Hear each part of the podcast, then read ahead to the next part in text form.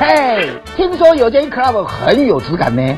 我听较正经诶，是文化夜总会用耳康听的啦。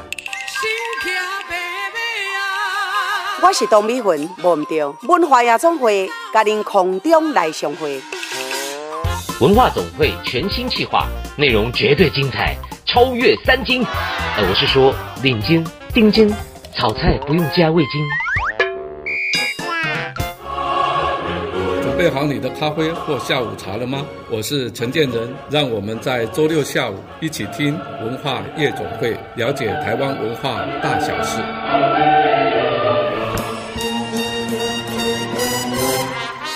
文化夜总会，狼 K 啊，进来哟！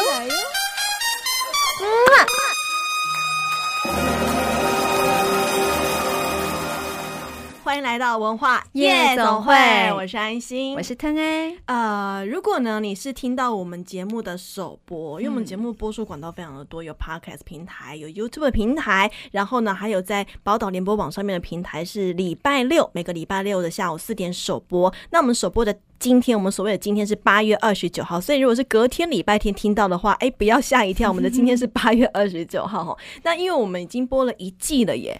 十二集了耶！而且我们的频道怎么越来越多啊？越来越多，管道越来越多，因为听众的回响也是越来越多，嗯、然后就会有人跟我反映呢，就有听众说，嗯，我最喜欢你们那个文化很有事。怎么说？因为他可以听到很多的小故事，是他以前不知道的哦，真的、啊。对啊，那有人喜欢夜总会上档或名人坐台，这些都是我们招牌的单元。今天的文化很有事，很特别，我们现在进文化很有事，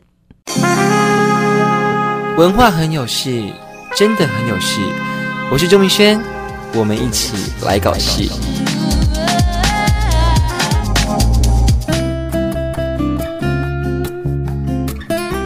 我很有事，首先要祝大家。新年快乐！为什么？为什么现在要新年快乐呢？听众觉得我们疯了，明明才八月了，新什么年快乐？你赶快告诉大家，腾哎，要跟大家说一个很特别的日子，嗯，因为是八月二十九号首播日哦，首播日，八月二十九号这一天啊，其实是在埃及它的岁首。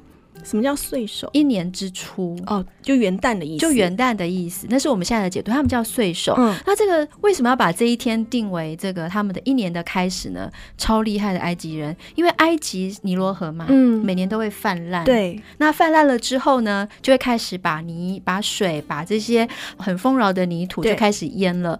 淹了之后呢，埃及人就可以开始插秧。哦，播种，然后等到了他们呢，可以播种都收成了之后呢，就可以满载而归。所以埃及一年有三季，就是刚刚讲的，先泛滥，嗯，再来播种，嗯，再来收成，好矛盾，好矛盾。那到底跟岁首有什么关系？跟元旦有什么关系呢？因为他们就以他们泛滥的这个时间叫一年的开始，他们就在开始找啊，就是天狼星。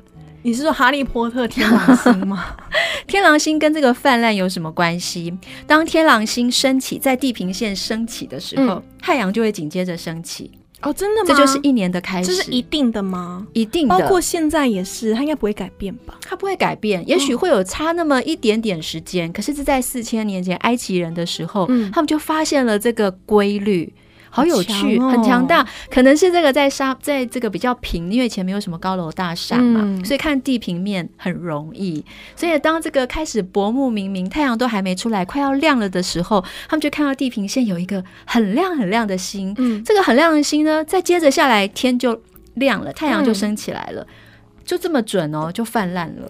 哦，所以他们是先苦后甘，可以这么说啊。所以他们对于天狼星来讲啊，他们就觉得哇，这真的是一个神明，他们都会顶礼膜拜。哦，拜那一颗星，拜那一颗星。但是在传统的中国人，或者是呃，在更晚的一些时代，其实天狼星在东方的概念上，嗯、它是一颗灾星啊、哦，是不好的、哦，它是不好的星。嗯、对，所以很有趣，其实会因地制宜。那今天呢，首播日，我们今天节目的首播是八月二十九号，也是很多名人的生日。嗯。Michael Jackson 啊，今天生日哦。对，那时候我们讲 MTV 台，其实就是把 Michael Jackson 整个捧起来。他根本就是神，你知道他过世的那一天呢、啊嗯，我那时候在处理新闻，我直接把它放头条，这没办法，这绝对是头条的，真的哈、哦。对啊，那个是世界很重要的事。对，他实在是一个非常传奇的人物。嗯、但八月二十九号这一天出生的人，好多都是传奇、哦，好多都是传奇。我想特别讲一下一个女明星，不晓得安心有没有听过？谁？叫英格丽·褒曼。我常常把她跟奥黛丽·赫本搞混，很美的女生。她很巧哦，她在这一天出生，嗯，也在这一天往生。她其实有很有名的电影叫《北非谍影》，那你有听过吗？有听过，有听过，没看过。它是黑白的，对不对？它是黑白的，哦、黑白的电影。然后，但有一首歌，我想大家，那你我唱唱看。好，你唱。他说。嗯、um,，A kiss is still a kiss in Casablanca。有有有有有有，Casablanca，Casablanca 其实就是北非电影的主题曲。对，所以主角就是英格丽·褒曼。嗯，他还有一另外一部电影，嗯，北非电影是不是黑白的？对啊。那还有一个是世界的彩色电影，就是他他演的第一部彩色电影《战地钟声》。你说最近的十四题，海明威的海明海明威的作著作吗？海明威的著作，对，英格丽褒曼她就是里面的女主角，所以当时啊，把大家风靡了，因为她就演那个。嗯、呃，被虐待的女生，然后男主角就来拯救她，嗯，但男主角拯救她了之后呢，又在桥边被炸死了。她也得了奥斯卡最佳女主角，获奖无数。然后每一部片应该可以说是那个年代，包括到现在有一些呃旧片要重新上映的话，一定会有她的电影存在，绝对的经典。对，那还有一个东方女星也是今天生日，嗯、你是我最痛苦的的。我们的收视率，我们的收听率要下降了。我好担心，我们一直在唱歌。黄莺莺，我跟你说，有其他其他主持人唱比我们还要多，啊、真的吗？真的还好，就好。对对，黄莺莺也是今天生日，嗯，我后来才知道，原来哭砂是他原唱，真的，哦。对，不然呢？你以为？我不知道，我都听到其他歌手在翻唱。嗯，世代的差别。所以八月二十九号有出现非常非常多特别的日子，它也是全世界最早的元旦，所以先祝你新年快乐，所有的不如意都在今天以后。重新开始吧，泛滥后就可以丰收喽。对啊，休息一下，嗯，待会回来，马上回来。今晚要来点名人坐台，啊啊，所以今天是晚上来坐台。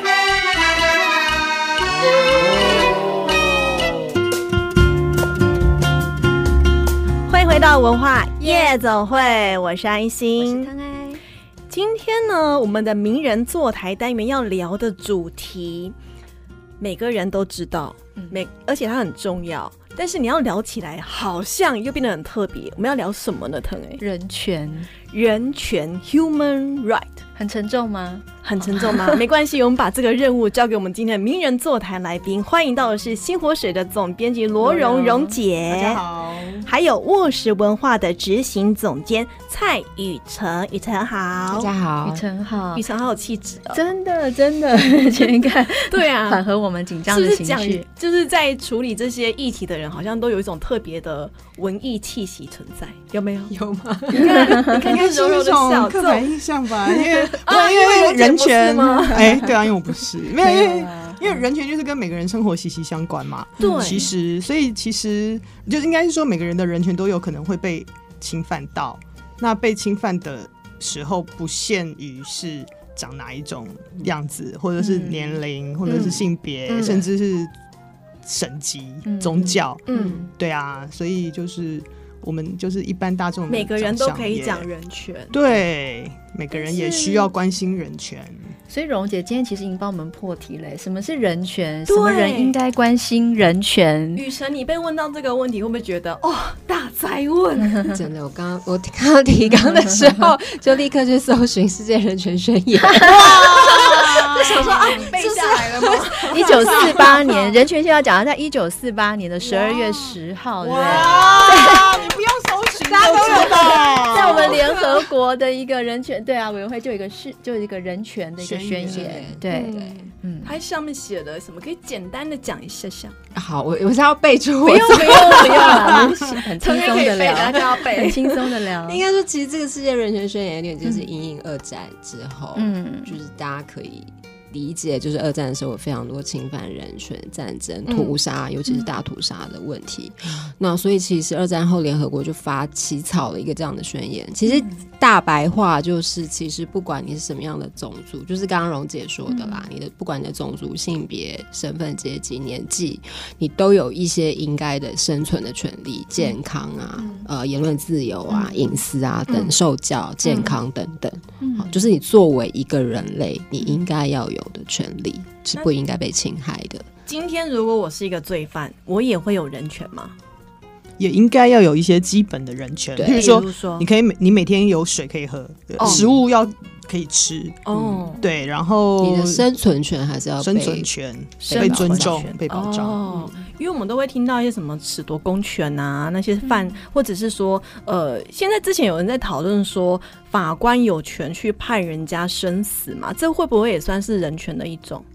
我刚刚听到安心讲一个说褫夺公权这件事情，它的重点在于褫夺的是什么？是公权。哦，他在投票，他在行使他一个呃，在十八岁以上的一个公民的权利。可是他并没有剥夺你身为一个人该有的呼吸，该该被喂养，你该你该好好的活着。嗯，不管你是被禁锢在什么地方，他被禁锢起来，我现在被关在一个一平大的空间，我还是在存在啊。那我存在，我就是需要喝水。嗯，我就是需要我我。我的我的我的身体自由可能被剥夺，可是我的心灵自由，它还是会有一些层次上的不同吧。所以人权是无所不在的，对不对？嗯嗯。我觉得接着这个话题，其实我们今年就有一部片，其实最近之后也要上映了，就是我的儿子是死刑犯。嗯，其实这部片就蛮尖锐的，在讨论死刑犯。嗯，就台湾的纪录片人权。呃，今年有一个台湾国际人权影展，它每年都会举办。然后你刚刚说的我的儿子是死刑犯，这是其中的一部。参展的影片、哦、是其中一部啊，其中一部。哦、它内容是写什么？它其实就是一个台湾的导演，他拍了三个死刑犯的故事，嗯嗯嗯、其中一个其实大家应该都。知道，其实啊、就是之前啊、呃，就是郑捷哦，对。捷运事件，对对对，之一，他这是这、嗯、这部纪录片的主角之一。那其实这部纪录片，因为有些受死刑犯已经受刑了，对，那他其实是采访了很多，不管是律师或者是啊、呃、法官，嗯、那或者是呃陪伴这些死刑死刑犯的狱员等等，嗯、好，去从他们的角度来看。当我们可以把死刑犯作为一个人去看待、理解他的过去的时候，我们会看到什么？嗯，是一个这样的纪录片。所以这片中蛮尖锐的，就是在也你可以看到一些提问，就是那死刑犯有人权吗？他可以工作吗？嗯，他可以，他会被受到什么样的对待？这这些对待对不对？嗯，对啊，也是好多人的疑问。死刑犯的人权，我们要去尊重吗？其实我们当然都知道是要，但是大家不知道为什么。不晓得这一集会不会引来很多人的投诉？这个 网络留言就灌爆了。对，每次这种议题一开始就这么对，一开始就我们并不沉重，但我觉得这议题实在是会会被灌爆吧？真的，但是其实很重要啊，因为它是人权，唱歌跳舞也是个人权呐。我们刚刚节目之前还在讨论说，我们这礼拜要播什么歌？什么歌跟人权有关？想想还真的不少哎，不少啊，对不对？嗯，蓉要不要讲？对，哎，我刚直接想到的就是没有烟抽的日子嘛，就是他张张雨生这首歌是声援一九八九六四天安门，嗯，这个是王丹写的词，是王丹对对。王丹的词，然后张雨生来谱曲。我记得是这样子，对啊，这些也都是人权之一。我要自由的唱歌，我的歌曲为什么要被禁？像我们电台有个那个禁歌单元，嗯，但是他也是在讲很多莫名其妙被禁的歌曲，哎，越禁就越红啊。对啊，像呃有一首就是我直觉想到的是波破阿邦，嗯，他是也是在嗯就是台湾很早以前很古老的时代，就是捕鱼这件事情，在过去一个就是台湾也是一个海洋的国家嘛，那在以前的人都要自己来缝补那个渔网，然后他们就做了一个。这样的歌，就是诗人啊做的这样的歌，但是他曾经在嗯、呃、过去的一段时光，他被禁了，因为我们讲到说没有希望，嗯，然后会觉得啊，那就是自由民主在某一些人的心中萌芽，然后呢没有希望，所以当时的党国时代就要把这首歌禁掉。嗯，对，因为他想要寻找希望，是不是你对于我现在在这个掌握政权的时候，你有什么不满，所以你会认为没有希望，嗯，所以波破榜就这样被禁掉了。哦，嗯、台湾对于人权比较有印象的年代，应该都是处在戒严时期。嗯，但戒严时期所谓的白色恐怖啊，那个时候大家都会觉得那时候是没有人权的。呃，所以这一次的台湾国际人权影展也会有探讨类似的议题吗？就是台湾的威权统治时期。呃，今年比较没有这样的主题，就是今年关于转型正义，就是呃，嗯、威权国家如何侵犯人民的。呃，这一类的主题的电影，其实我们是找了，我觉得也蛮特别的。嗯、我们是找了南美洲瓜地马拉的一部电影，还有中非的查德。哇哦，对，查德是以前的邦交国。对对对，对，没错。因为查德历经了二三十年的内战，嗯、所以他们的独裁独裁者对于他们的人民是有非常多的侵犯他们的自由，甚至屠杀的事件。嗯、那有这两部，那还有一部就是谈那个柬埔寨赤柬，赤柬对的纪录片，对我之前在公共电视吧有看到一个赤柬，我看了真的是毛骨悚然，整个头皮发麻。他们进去那个行刑的一个床，好像现在在赤柬的地方还有相对把那个空间留下来，有博物馆，有博物馆嘛，对不对？我就记得，然后你可以看到那个刑具，当时怎么去用刑，那刑具都还在。哇，赤柬柬是柬埔寨的柬吗？对。哇，赤色高棉，赤色，对对对对对，红色高棉，就是那段历史时时期的。它都是用纪录片的方式呈现，还是它是剧情片？这次三部片里有两部是纪录片，一部是剧情片。嗯嗯，你们在呃规划这个人权影展的时候啊，影片都是谁来负责挑选？选影片应该会是一个难度很高的事情。就是人权馆，它每一年会呃有一个选片的小组。嗯、其实选片小组里的成员，我觉得如果是常看影展的伙伴，应该不陌生啦。嗯，就是有以前北影的策展人郭明荣，嗯、还有以前金马的呃的工作者呃肉姨陈俊荣，嗯、对，然后还有呃王君琪，就是现在的呃电影中心的执行长。哦，所以有他们出马，根本不用担心。对，影片的品质是不用担心的。嗯，就在那个议题上，他不是只是在跟你讲议题，他同时也深具影片该有的质感跟那个节奏。嗯，嗯，影片该有的质感，然后同时会 focus 在这个主题上面。人权，人权写起来很简单，权的笔画多一点点而已。可是你要讲起来，它可以讲的好深好深。人权影展的受众是属于哪一类的？你们有去？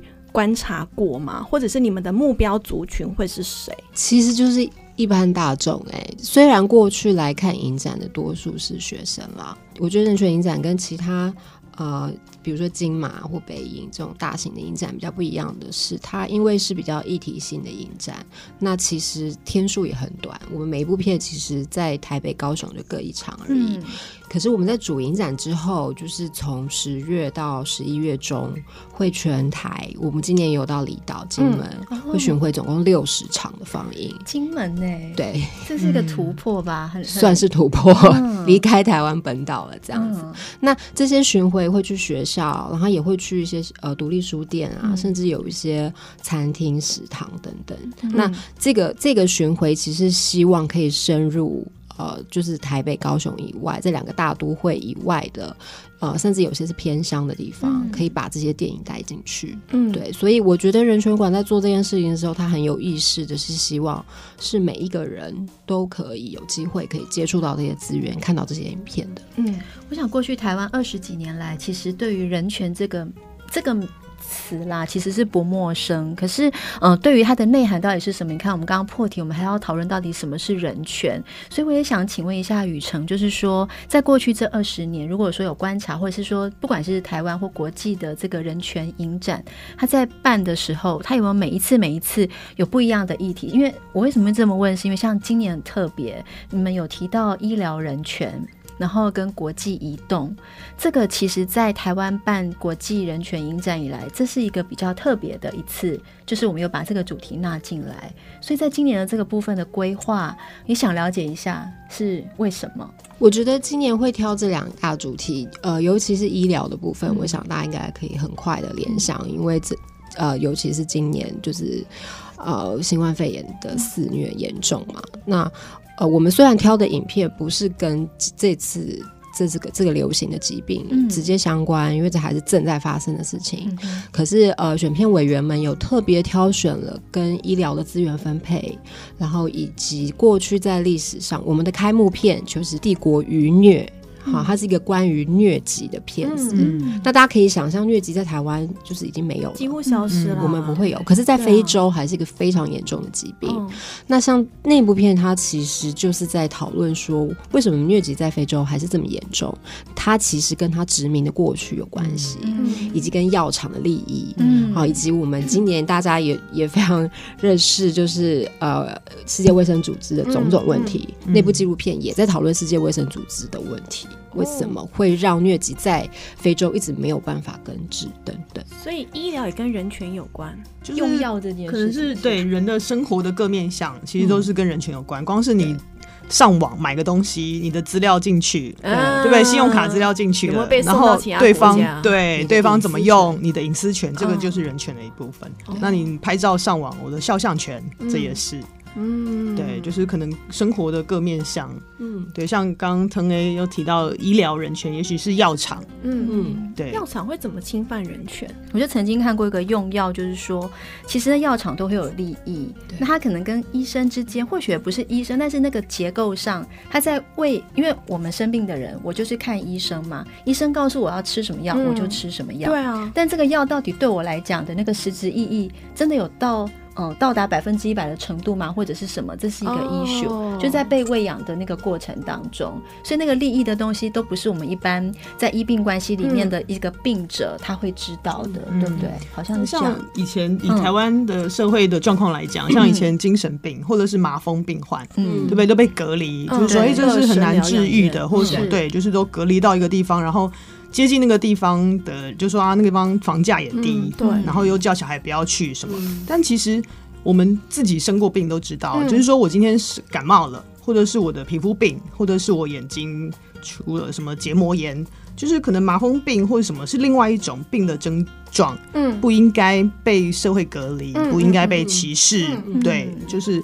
这也是跟医疗人权相关，关对哦，听起来真的是无处不人权哦。所以，我们今天名人座台单元呢，邀请到的是星火水的总编辑罗蓉蓉姐，还有沃石文化的执行总监蔡宇程，来给我们聊聊这一届的二零二零台湾国际人权影展以及人权到底是什么。休息一下，待会回来。今晚要来点名人坐台，啊啊，所以今天是晚上来坐台。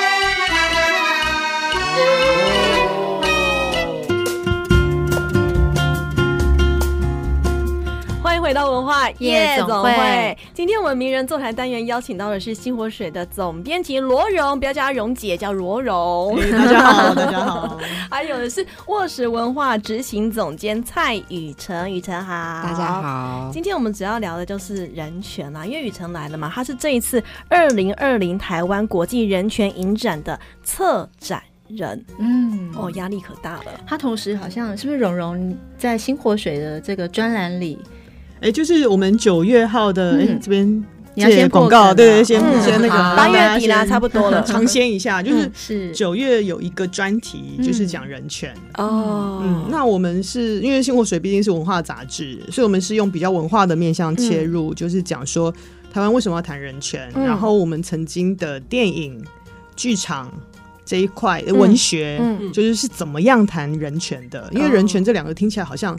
很硬，好像是跟什么法律、法官这些被迫害这种感觉，嗯、对，就是很很硬的。但其实人权就是在我们生活的各个面向都有。可能我们看的文学里面，镊子，哦、对不对？听的歌也跟人权有关，同志人权啊，同志人权，哦，白先勇的听的歌，譬如蔡依林的歌、张惠妹的歌，支持同志的，这也是跟人权相关。哦对啊，然后电影的、剧场的，就是很多的面向，嗯、文化的面向也都有涉及到这个部分。哦，嗯、所以他很无所不在。哎，真的耶，他是无所不在的。他任何就像刚刚有提到，我们我们只要活着，我们就知道权利应该必须要是什么。就当我们活着，想要呼吸不能呼吸，嗯、想要说话，有人禁止我们说某一些话，捂住你，捂住你。哦，对对，然后或者是我是一个女婴，我出生就被。夭折了，对，这些都是被国家或者是对侵犯到人权。哦，我觉得台湾现在的当代台湾在讲人权真的很有趣，因为。自由就像呼吸一样，所以现在的年轻人什么，他完全不会觉得台湾有什么没有权利的地方。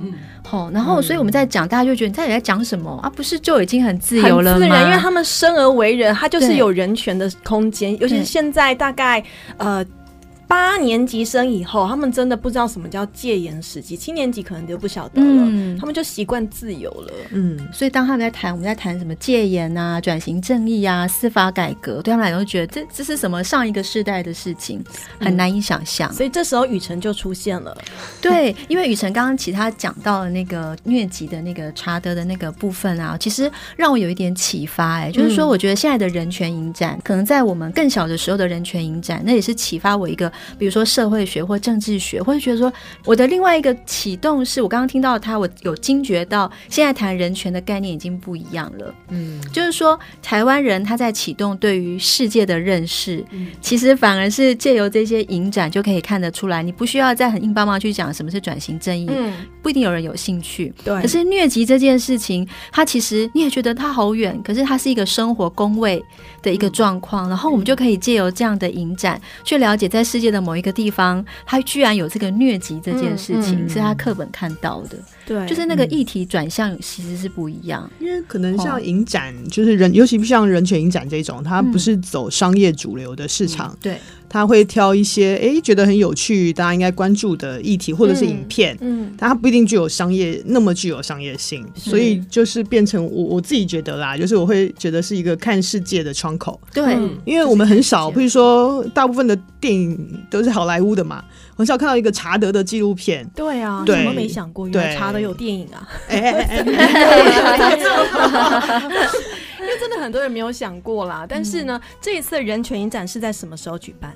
九月二零二零年九月四号，下礼拜了。对，九月四号好快哦。但记得进场要戴口罩，对不对？对，是要要。对，而且是免费的，对不对？对，免费的，所以要请观众提早来排队索票。哎呀，我以前小时候，我的少女时代，我看那种人权电影，我都是要付费的耶。对啊，真的。等到我少女的时候，已经是排队了。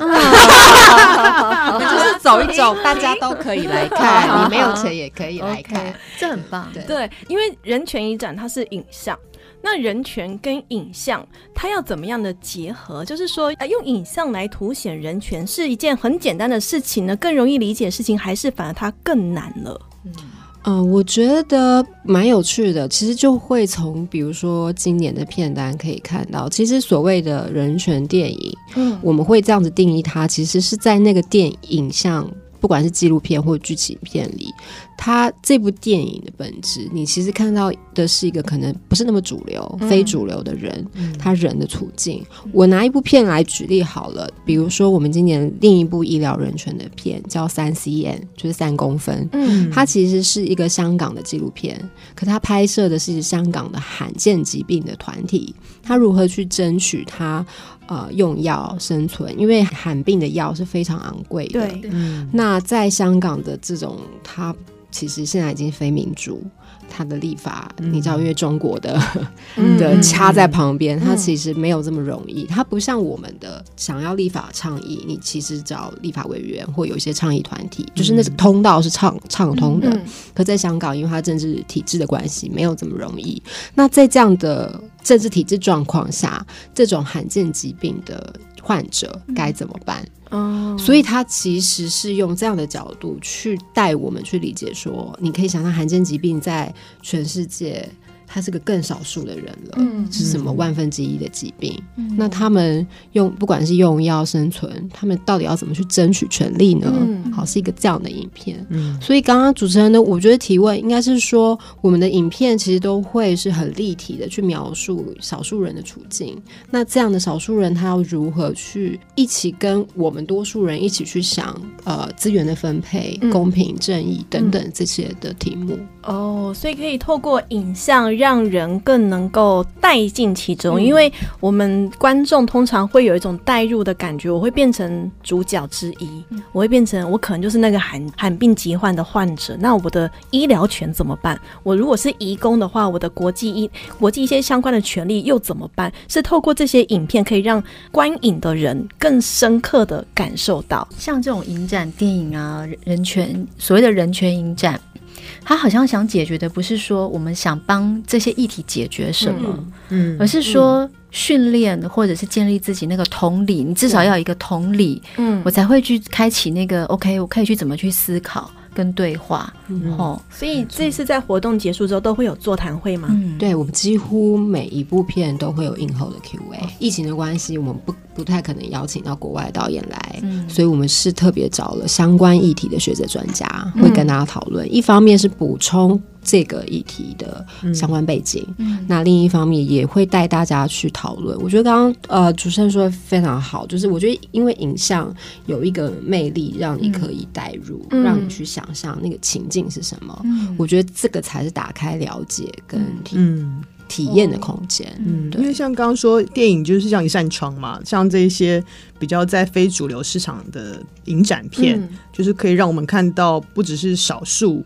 族群他们的处境也是少数国家，那通常其实会侵犯人权、会被侵犯的都是少数。对，对你包括譬如像最常说同志啊，对，或者是老人家，我们也很歧视老人嘛。对，就是说其实都是少数弱势者。对，所以就是这个影片带我们看到少数国家、少数人看到弱势者，就透过影展用同理的方式知道说，因为有些人生活在不同的处境里面，他们也需要争取他们的权益。这样。就是总共几部影片？这个播出的时候，我们已经公布了，因为我们今年还有个神秘场，哦、所以我们总共有十四部电影。什么叫神秘场？就是一个 surprise，没有公布在片单，没有公布在我们的折页上。好期待哦！我们会有一个 surprise 的神秘场，哦、对，所以总共是十四部，然后分别有长片、短片、剧情片、纪录片都有。哦，就是你可以去看你喜欢哪一类型的，然后去观影这样子。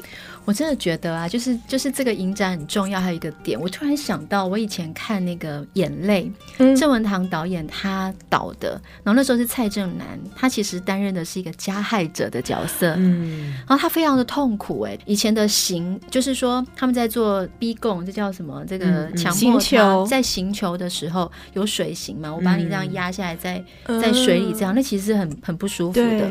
就有一幕也是，就是蔡正南他自己也就在那个水里，嗯，就是。这样把自己闷着，这样子。嗯、然后他其实，在那个时候，我觉得那个对话是导演很巧思的地方，就是，呃，他让加害者去感受那个被害者，嗯，可是让我们看的人去感受这个加害者的痛苦。嗯，所以我觉得。痛苦这件事情对人的感觉都是一样的，嗯、可是我们需要去提醒自己，我是什么角色的人，我是可以选择我要当什么角色。嗯，对啊，是加害或者是被害。那像腾 A 这样讲，会不会其实我们不知不觉我们看了很多人权电影，但我们不知道？对，绝对是。有哪几部你们觉得也是市面上其实大家都看过，但是你不知道它原来也算是人权电影的？大家你就听啊，其实你根本就是知道什么是人权，你不能避而觉得人权很硬邦邦。比如说反校算吗？反校。返校就是对辛德勒名单，辛德勒名单，美丽人生，美丽人生，美丽人生，意大利，意大利。哦，背景其实跟纳粹是相关。对，那悲情城市当然是啊，我觉得悲情城市好感哦，在那个年代他敢拍。恋恋风尘，其实恋恋风尘也是，他不是爱情片吗？对，大国民。一讲都是啊，就好多，对不对？资料库就一直翻出来，对。所以其实人权影展它不会是像大家想的有那么的严肃，它有是很多很好看的片子，是很值得大家进去体验一下、体悟一下。之前我知道雨辰有策划一些书籍，叫做《电影里的关键人权关键字》。什么叫人权关键字？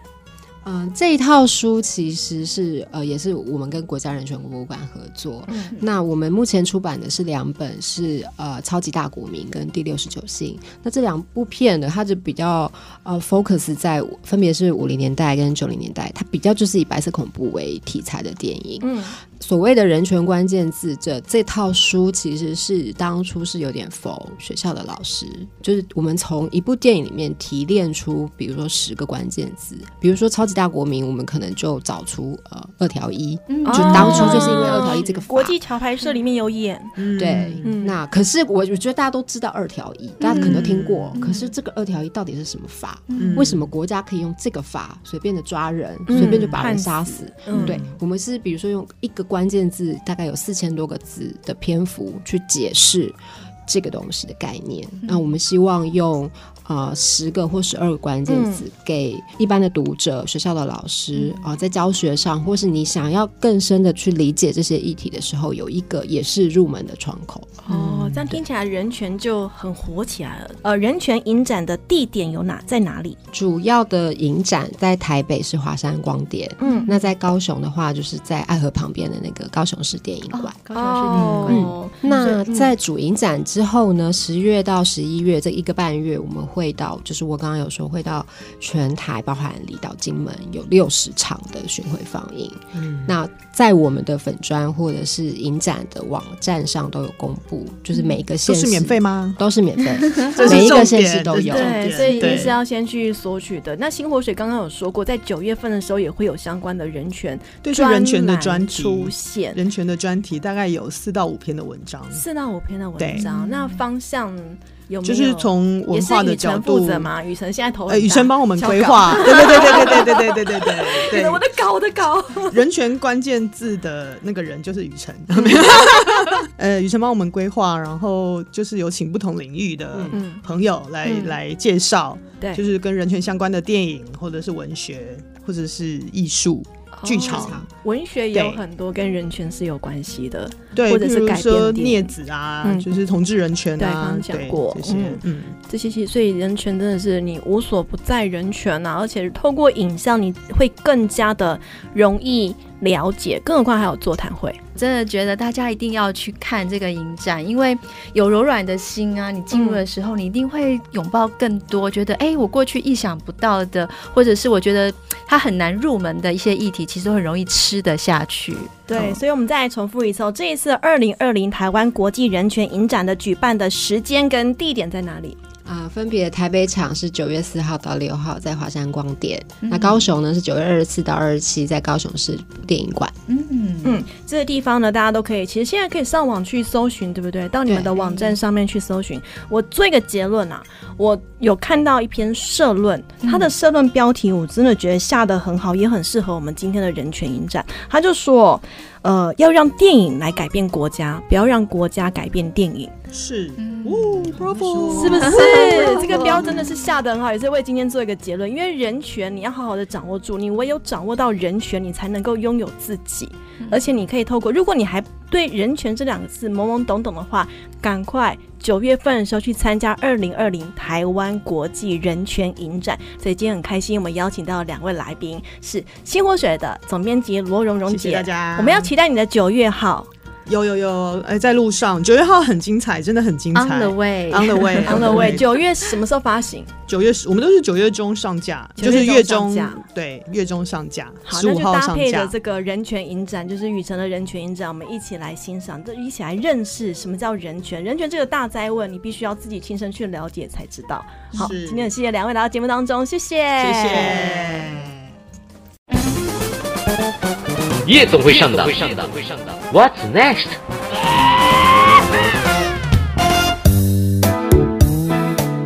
欢迎回到文化夜总会，我是安心，我是腾哎。来到我们第三个单元，夜总会上档首播日啊，再强调，因为我们真的播出的时间很多。我们八月二十九号这一天呢，是暑假的最后一天，下礼拜要开学喽。哦，开学之后其实还是有很多活动，你可以参考一下。开学你有没有很解脱啊？解脱 有一点。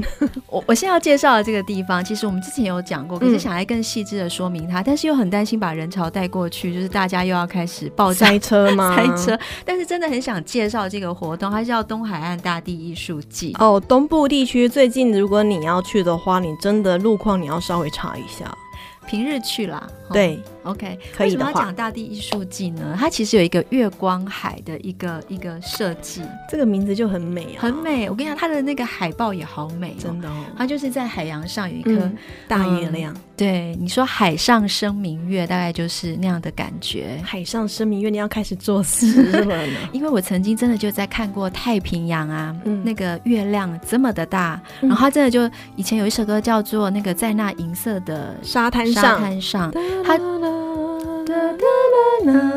我们今天都在唱歌，就是那个大大的月亮满月啊，它就在升在太平洋大概四十五度的角，然后它的那个亮光就是银色，就是洒在那个海洋上，那太平洋就这样粼粼发光，这样一直跟着闪。天啊，东部真的得天独厚哎！我就看到过那样的画面，就会觉得很着迷。嗯，对，所以这个这个月光海这个艺术节，就大地艺术节，它就是借着这个满月的时候。它就会让你看这个舞台，然后在这个天然自然景观的舞台就会有表演。哇塞！嗯，好美哦！有胡德夫，胡德夫也会去。对啊，以利高路、嗯、纪晓君等等。纪晓君，对，其实这都是很土地的声音。嗯，哦、他的表演会从即日起一直到十月三十号，嗯、所以还有两个月的时间，大家一定要把握规划一下这个行程。对，呃，其实还是假日去比较多人有空啦。对，但是你就要注意一下，不要塞在路上，会比较辛苦哦。那除了这个东海岸大地艺术节，你现在还来得及之外，还有其他的活动，还有一个人权台日交流摄影展。嗯、台日交流摄影展其实就有点符合像我们今天名人坐台的单元讲人权嘛，嗯、它主要是要促进台日的艺术交流，就是呃以人。为主题所举办的亚洲摄影联合展，它不是只有人像照哦，它有其他哦，它有肖像照。嗯、所谓的人像照跟肖像照有什么不同？你要去摄影展看，你才会知道。嗯，就是在这个地方，它会在台中的。Small House，它好像会是一个翻译的名词。Small House，嗯，我们每一次介绍摄影展啊，其实评价都很好。是不是上次你说那个对维维安迈尔斯的，每一次那个风评都非常的好，因为大家可能都没有这个管道，嗯，知道说原来台湾有这么多有趣的特展。我们可能会从新闻、报章、杂志上面看到有哪些旅游展，或者是像这个东海岸大地艺术节，其实媒体报道也蛮多的。但是摄影展的，如果你不是去翻译文杂志，你根本是。看不太到的，嗯、所以你就要透过我们的节目来告诉你，你可以去哪边看到好作品。它不是只有台北有，它在台中也有，东部以后也会有继续过去的。啊、所以呢，这是介绍给你的二零二零人 People 台日交流摄影展。这一次呢，有包括了日本顶尖的摄影大师武山秀一，而且。还有我们第一集来宾黄子佼，佼哥也在参展喽，好厉害啊！他多才耶，对啊，他的哎，他老婆最近也在策展，对对对对，真的，所以一定要去看哈。所以这是今天夜总会上档来告诉你的两个活动。暑假之后呢，还是可以好好安排一下，这就适合爸妈去了啦。哈，爸妈总算也要休息一下，好不好？很适合。对，推荐给你的两个活动。那今天文化夜总会就到这里了，我们下礼拜见喽，拜拜。